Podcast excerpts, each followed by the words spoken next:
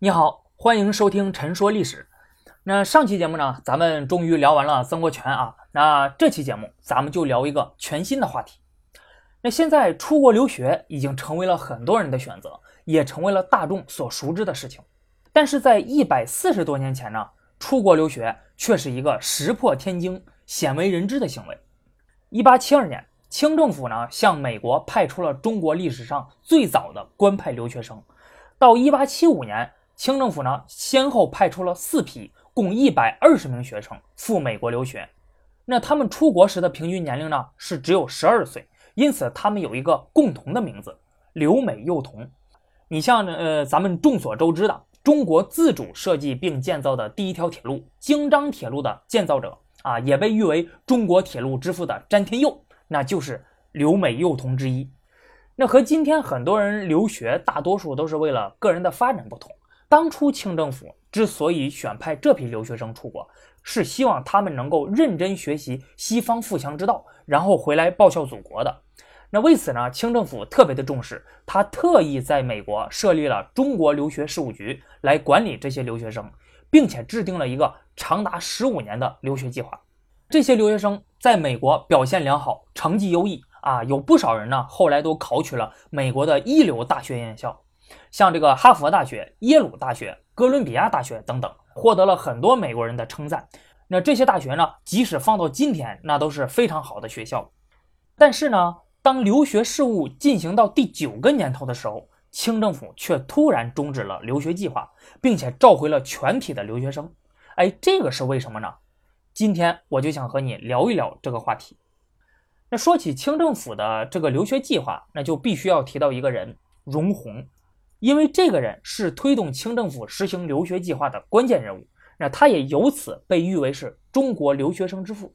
荣闳呢，在一八二八年出生于广东，七岁的时候，父母把他送进了澳门的一所学校念书，那后来又去了香港学习。在一八四七年，荣闳前往美国留学，并于一八五四年以优异的成绩毕业于耶鲁大学，成为了中国近代史上首位留学美国的学生。啊，大家可以想一下，在那样一个闭关锁国的年代里，那荣闳的这种留学经历可以说很有传奇色彩。那在经历过这么多年的欧美教育之后呢，荣闳自己也感到越来越痛苦啊。为什么？因为他觉得随着他知识阅历的增加，受教育的程度也越来越高，那他的人生理想还有道德的标准也随之提高。他就感叹说：“中国人民如今还处在专制统治之下，还在痛苦的生活着。”那自己呢，在还没有接受教育的时候，那生活在这样的环境里，那并不觉得有什么，顶多是觉得生活苦一点啊，也不会觉得有太大的问题。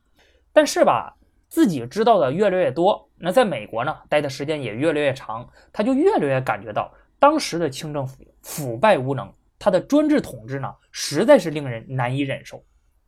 但是荣闳呢，对于这种痛苦找到了化解的办法，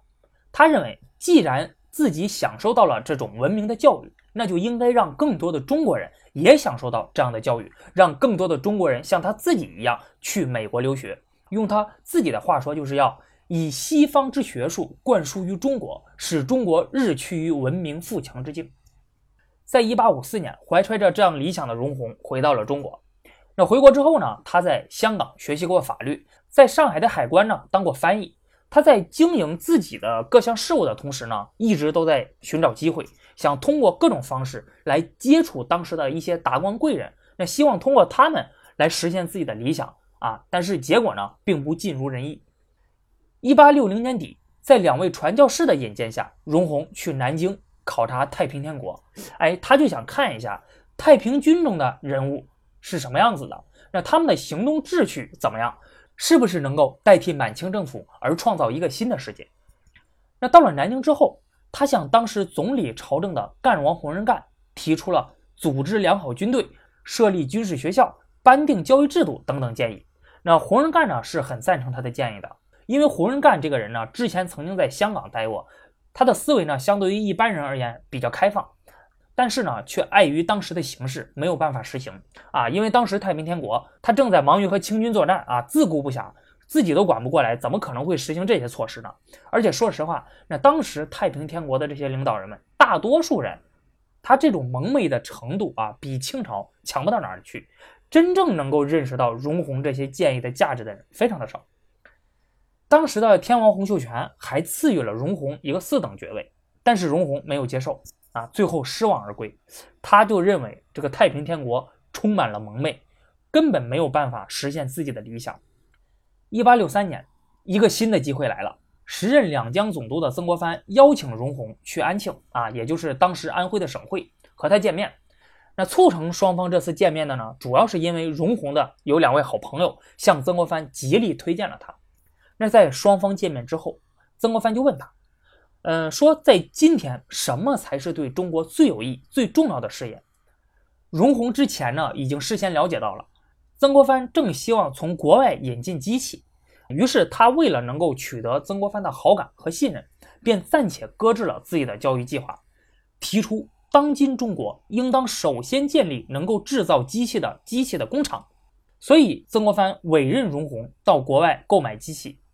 一八六四年，容闳重返美国。那虽然他的这种派遣学生出洋的理想仍然没有着落，但容闳知道这是一个良好的开始。一八六五年春天，经过一年多的时间，容闳将在美国采购的机器运回了中国，安置在上海的江南制造局的厂房里。那在曾国藩视察江南制造局的时候，容闳再次和他见面，他就建议曾国藩应该在工厂旁边设立一个兵工学校，招收中国学生。那这样中国将来就可以不必用外国的技术和外国的工程师了。那曾国藩对这个建议非常的赞同，所以这个学校呢很快就开办了。容闳就认为这个对于他的留学计划而言是成功的一小步。之后呢，容闳也曾经向别的一些洋务大员。提及了他的这个派遣留学生出国留学的建议，但是呢，却没有获得任何实质性的进展。直到一八七零年春天，当时发生了一件大事儿。当时的天津的老百姓呢，焚毁了当地教堂，杀死了传教士，引发了震惊中外的天津教案。这个事儿越闹越大，所以朝廷呢就派当时任直隶总督的曾国藩等人前往调停。那容闳呢，他当时作为翻译也去了。那在越来越密集的处理像这样的涉外的事件的过程中呢，曾国藩等人就感受到，由于缺乏懂得处理国际事务的洋务人才，常常就被束缚住手脚，做事情总是不顺，不知道该怎么解决这个问题。那么这个时候，容闳就趁机再次向曾国藩提起了他的派遣学生出国留学的计划，说如果我们可以让这些学生去外国留学，学成归来之后，一定可以为洋务事业做出自己的贡献。解决曾国藩这样的困扰，那于是曾国藩这次就同意了。在公元一八七一年八月五日，时任两江总督兼南洋通商大臣的曾国藩和直隶总督兼北洋通商大臣的李鸿章联名向同治皇帝上奏。那奏折中说啊，说西方人呢在军事实力的背后有包括地理、数学、天文、制造等多种知识。他们重视学习别国的先进技术，把学有所成之人请到学校。他们把陆军和海军的建设看作身心性命。那今天我们中国要仿效他们的成功之道，最紧迫的就应当是选拔聪颖子弟到海外留学，努力的钻研，以实现皇上您逐步自强的夙愿。那看到朝廷的两位重臣都这样同意了，那所以同治皇帝呢也就下旨同意。那清政府就决定。要选派聪明幼童赴美留学，计划每年派出幼童三十名，四年总共一百二十人，学习西方的军政、船政、布算、制造等等，学制十五年。幼童出洋的所有的费用都由政府来承担。那为了挑选出合适的留学人选，清政府在上海专门成立了幼童出洋的办事机构，出台了户局挑选幼童章程。那这个章程里面呢，它对于出国留学的人有着种种的限制和要求。你比如说，你的年龄必须要在十六岁以下，你的出身要清白，还要思维敏捷，另外相貌端正啊。这个主要是担心说，你如果要是长得丑的话，他怕出国之后影响国家形象。那名字如果你起的不好还不行，还得改。这样如此严格的选拔条件，那就使得当时的招收留学生变得十分的困难。那除此之外呢？当时的传统观念和社会舆论环境也不利于幼童的选拔。当时的中国人，他的思想信息还比较闭塞，认为自己是啊天下之中泱泱大国，那其他地方呢都是藩邦蛮夷，美国就是一个蛮荒之地，那居住的都是野蛮人，因此很少有父母愿意把孩子送到那么遥远的地方去，而且听都没听说过，并且还要待十五年那么长的时间。那这个时候，荣宏他已经被清政府任命为留学事务局的副监督了。那在这第一批留美幼童招生工作受阻之后呢，他就立即决定要南下广东，返回自己的家乡。那由于广东沿海地区的民众啊，他这个很早以来就和外国有交往了啊。你比如说清代时候，他有这个广州十三行。那鸦片战争之后呢，广州他又作为第一批通商口岸，因此民风比较开放，对外国也没有那么排斥。所以这个地方愿意送孩子出国留学的家庭相对而言就比较多。这一点你从下面这些数据中你就能看得出来。据统计，第一批留美幼童中，超过百分之八十的孩子。都来自广东，而在所有四批一百二十名留美幼童中呢，广东籍的幼童占了百分之七十以上。不管怎么样，第一批留美幼童的招生工作，哎，这回算是完成了。那在招收幼童的计划完成之后呢，公元一八七二年八月十一日，第一批留美幼童从上海启程。在临行之前，所有孩子的父母都和政府签订了一份长达十五年的合同。那上面写着说，这个幼童呢，在学成回国之后啊，必须要听从政府的调遣啊，你自己不能另谋差事。那如果呢，一旦发生天灾呀、疾病啊等等这种不可预测的事件呢，那咱们就各安天命。在经过一个多月的航行之后，留美幼童乘坐的轮船到达了美国西海岸的旧金山。这些留美幼童上岸之后，引来了大批当地民众的围观。当时的《纽约时报》他就报道说。说昨天到达旧金山的三十位中国学生都非常年轻，他们是优秀的、有才智的淑女和绅士。那其实这三十位留美幼童都是男孩子，只是因为当时他们的那个装束啊，你就清朝人的装束你也知道，他每个人那个后面都拖着一根长长的辫子。再加上他们长袍马褂，所以美国人呢对这些孩子的性别分的不是特别的清楚，所以《纽约时报》呢才把这些人的性别给搞错了，说他们既有女生也有男生。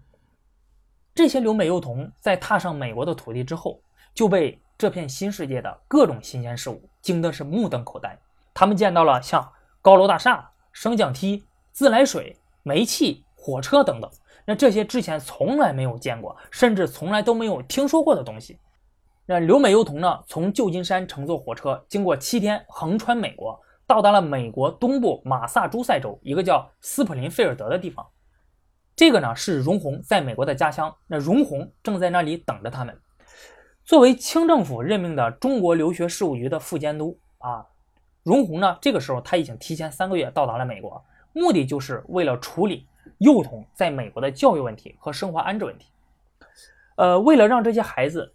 尽快的完成语言学习，熟悉美国的社会文化。那最终决定呢，把这些幼童三两人一组，分配到美国的东北部的马萨诸塞州和康涅狄格州的十几户美国人家中。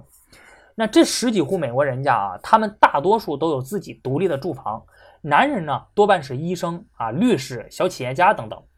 从这一点能够看得出来，他们不是那些底层的人士，而是受过良好教育的中产阶级。因此。这些孩子生活在这些中产阶级的家庭之中呢，也能够受到更好的教育。在这一计划公布之后呢，立刻就得到了这两个州美国家庭的热烈反应，他们欢迎中国幼童的到来。一八七二年到一八七五年初秋，按照原计划，每年三十名，四批幼童，总共一百二十个人，全部到达了美国，就被分散到了啊美国东北部的马萨诸塞州和康涅狄格州的四十多户美国家庭之中。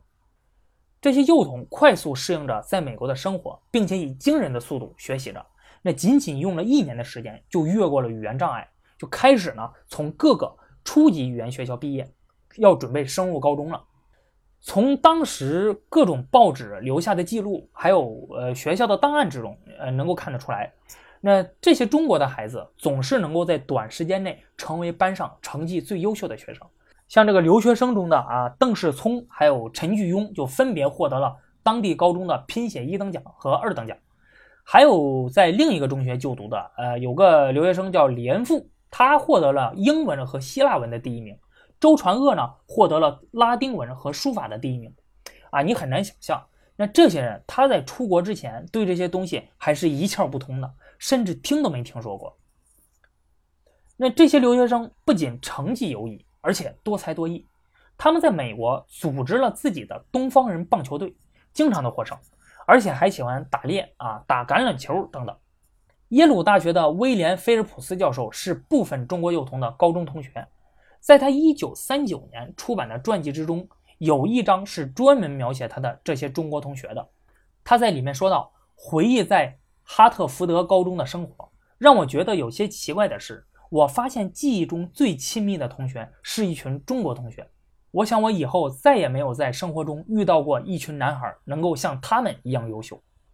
那威廉·菲尔普斯教授啊，在他的传记之中还提到了一件非常有意思的事儿。他说呀，他的美国女同学们就看到这些中国男生，就觉得他们长相英俊、风度翩翩、举止优雅，于是就被他们深深的吸引了。呃，在一些舞会上，那些最漂亮、最有吸引力的女孩总是会挑选这些中国同学作为他们的舞伴。而其他的美国男同学没有丝毫的机会。那通过这儿，你就能够看得出来，那这些留美幼童在美国可以说是混得风生水起，学习好啊，受女生欢迎，而且还在一个特别良好的家庭里面生活着。他们这样的行为自然吸引了非常多美国人的目光。但是他们可能不知道的是，在大洋彼岸有一个人对他们一直都非常的关注，这个人就是李鸿章。李鸿章呢，对这批留美幼童非常的重视，细心呵护。在一八七五年，当他听说留美幼童在美国的学校有女老师的时候，那李鸿章专门写信给中国留学事务局，啊，说提出说能不能换个老师，对吧？这样的话可以免生流弊。这虽然体现了李鸿章的保守吧，但是你反过来其实也能够证明他对于这些留美幼童的关注和关心。呃，后来李鸿章又听说，说这个美国学校每年有长达三个月的假期。这个这么长，如果让这些孩子就各种玩，那肯定不好。所以李鸿章就指示留学事务局说，一定要加强学生的中文学习，不要荒废中国传统学问。另外呢，随着越来越多的幼童从中学毕业，准备进入大学，那各项花费也越来越多。按照当年荣闳所做的预算，整个留学计划总共需要花一百二十万两白银啊，但是现在显然不够花了。所以在一八七八年的时候，留美事务局上书朝廷，说美国在南北战争之后物价开始腾飞，留学经费短缺，请求增补。按照之前的议定章程，幼童出洋所需的经费应该是由江海关洋税向下拨出的。所以总理衙门呢和各处就协商啊，说这个钱不够了，应该要。增拨经费，但是其他部门呢就表示啊，就特别困难啊，也拿不出钱，说自己都不够用，不可能能拿出钱来再去资助这个留学计划。那最后还是李鸿章，他从自己的海防经费中拨出了二十八万两银子给留学事务局。那李鸿章在给留学事务局中的批示中就说道：“本大臣重念此举，关系自强之计，不可中废。幼童远涉重洋，不妨格外体恤，增一分费用。”必其一分功效。李鸿章之所以这么重视留美幼童，一是因为李鸿章迫切需要这些孩子成才，然后之后回国为洋务事业服务；二是呢，他怕失败，因为如果这些孩子学习不成器的话，或者因为经费短缺等原因导致失败，那他就要承担所有的责任。当初是他和曾国藩联名给同治皇帝上奏，要实行这个留学计划的。那如今呢？曾国藩已经去世了，只剩下他了。要是出了事儿，那肯定他要负全责。当然，这批幼童也非常的争气。一八七八年，留美幼童陆续进入美国的大学。根据不完全的统计呢，到一八八零年，总共有超过五十名中国幼童进入美国大学学习，其中二十二名进入了耶鲁大学，八名进入了麻省理工学院，三名进入了哥伦比亚大学，一人进入了哈佛大学。大家听我刚才念到的这些学校的名字，就知道这些全都是美国最顶级的学校。由此可见，这些留美幼童可以说是非常的优秀。不过呢，就在这些留美幼童在美国安心学习与生活的时候，他们身上慢慢所发生的一些变化，却引起了中国留学事务局监督和朝廷内部保守派的不满。而这些不满，最终导致了朝廷决定要终止留学计划。将留美幼童全部召回国内，那么这些留美幼童身上到底发生了什么变化呢？咱们下期再说。